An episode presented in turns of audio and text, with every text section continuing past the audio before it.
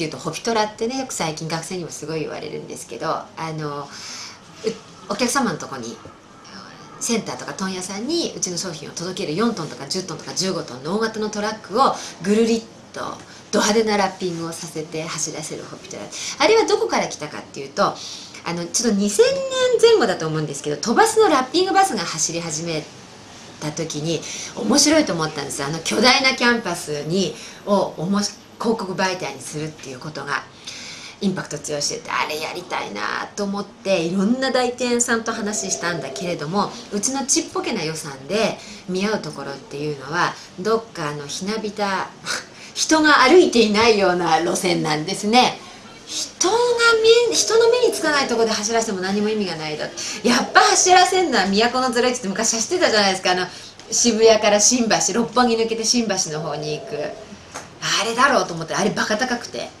全然追っつかないですうちの予算では、ダメ。それとあとあの飛ばすというのは公共交通機関なので基本的にアルコールはノーグッドってあの時代言われて。でホッピーはホッピー単体では清涼飲料水なんですが焼酎で割ってえー、飲む。実際はアルコール市場で動いてる商品なのでアルコール類なんですね。お客様の意識の中では。だからホッピーは NG かもしれないってあらもう最初から言われちゃってうーんじゃあダメかななと思って挫折してたんです。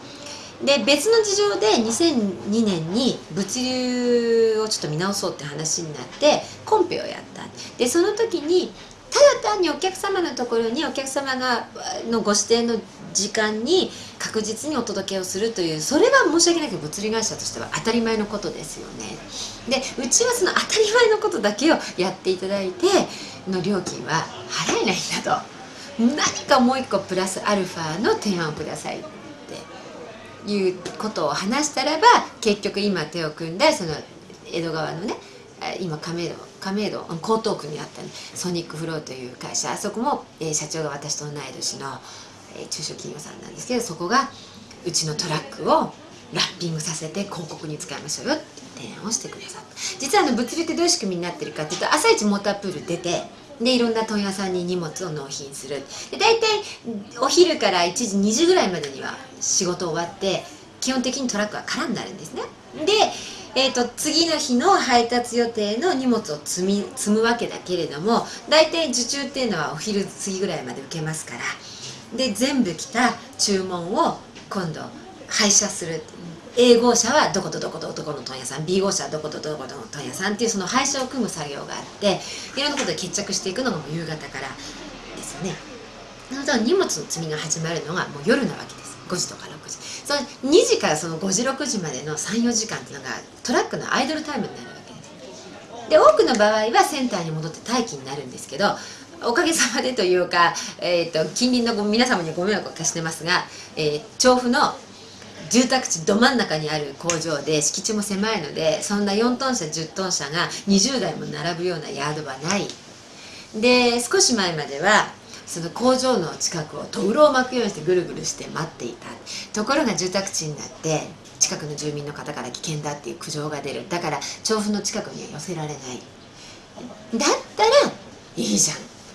巨大な駐車場が東京にはあるじゃんっていう発想の展開になって街を走らせちゃうよって。でその池袋新宿渋谷とか人が多い繁華街を